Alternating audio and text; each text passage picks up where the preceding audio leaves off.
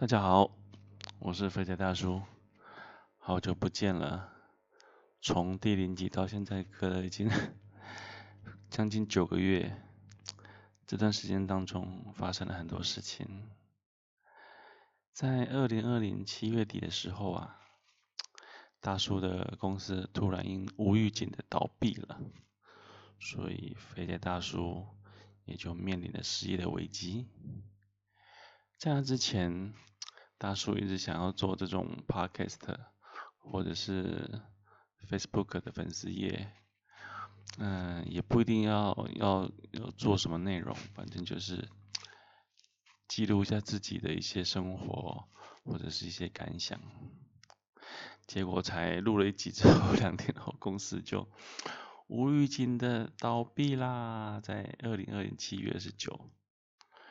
那个时候，大叔啊啊，一整个就是陷入一种害怕、惊慌失措，然后每天都活在不安的恐惧里面。因为大叔年纪也不小啦，都四十几了，是真的大叔哦，不是字面上的跟大家开玩笑自称大叔，我真的是个大叔了。那。后来，二零二零整个八月份都在拼命的找工作，然后拼命的面试，然后一直收到被拒绝的通知。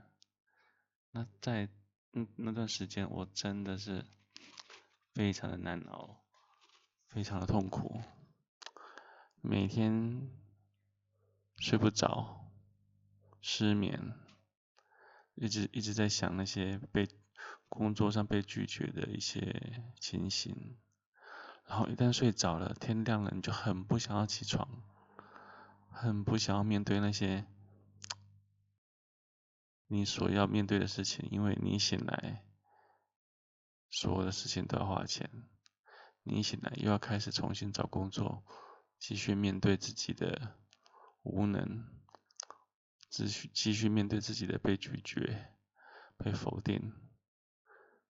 当然，也许事实上不是这样，但是在失业的人的心里来看，或者是说在肥宅大叔的内心来看，哇，我就是一个没有用的肥宅，一个不断失败、不断被否定的人。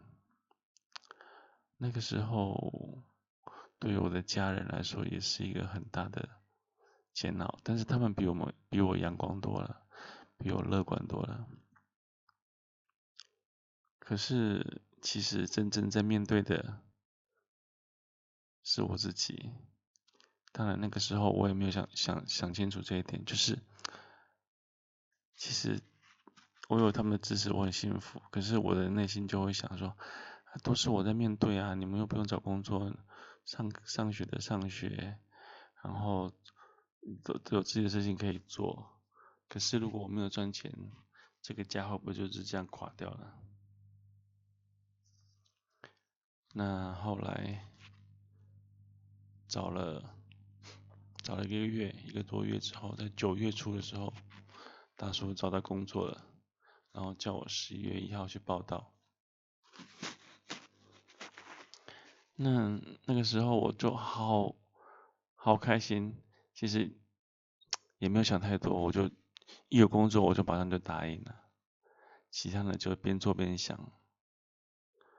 可是这个工作是在国外，不是在台湾，啊，我就得跟我的家人分开了，跟我心爱的小孩分开。然后那个时候疫情也还蛮严重的，可是。其实我心里中有千百万个不愿意啊，因为大叔也是会怕死嘛。可是每天都有开销，每天都要花钱，你说我该怎么办呢？那时候大叔也就一咬牙，就接下了这份工作，并且只身一人到国外赴任。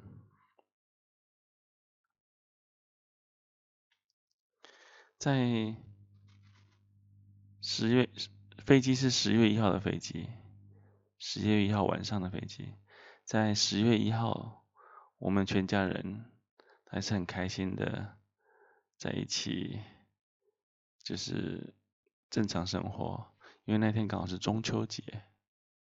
可是到了十月一号的傍晚，我的女儿就开始哭了，她要我不要离开这个家，他希望我继续留在家里，他哭得很凶，我也哭了，我太太也哭了，这个真的是中年男人的悲哀啊！我没有办法有能力给自己的家人一个幸福美满的家庭，然后现在得到国外去打工。就是变成一个台劳，变成一个肥宅肥仔老公，实在是怎么想想不到会有这一刻。我们全家都抱在一起哭，但是我的女儿，哎呀，她比我勇敢多了。当那时候才五岁。他哭够了之后，他就到走到厨房去削了一颗苹果，然后分给我们大家一起吃。我们有三个人，一人咬一口，一人咬一口，把它吃掉。我的内心有非常多的不舍，对于要离开这个家，不晓得听众朋友你们会不会有这样子的体会？就是你不得不离开某个地方。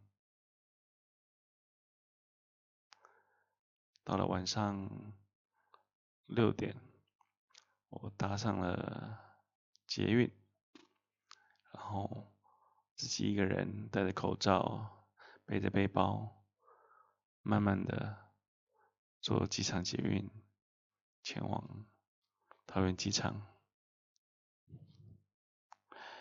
机场空空荡荡的，从来没有看过这么大的机场，它是一个如此冷清的画面。那时候疫情关系，所有人口罩都是紧密的戴，几乎是贴在脸上。然后我也是，心中非常的忐忑，也害怕，会不会我上了飞机之后。结果没多久就中就中标了，但是这个时候你已经没办法想那么多了，硬着头皮上吧。那么我究竟去了哪里？我我接下来会怎么过呢？下一集再跟大家说喽。谢谢你们的聆听，不管有多少人，我就只是想要说说看。我自己现在的心情跟感受，还有我目前的生活方式。如果你们有什么问题，也欢迎留言。因为我一个人在海外，其实是蛮痛苦、蛮寂寞的。好啦，谢谢你们的聆听，祝你们有一个快乐的一天。飞姐大叔，下一集再见喽，拜拜。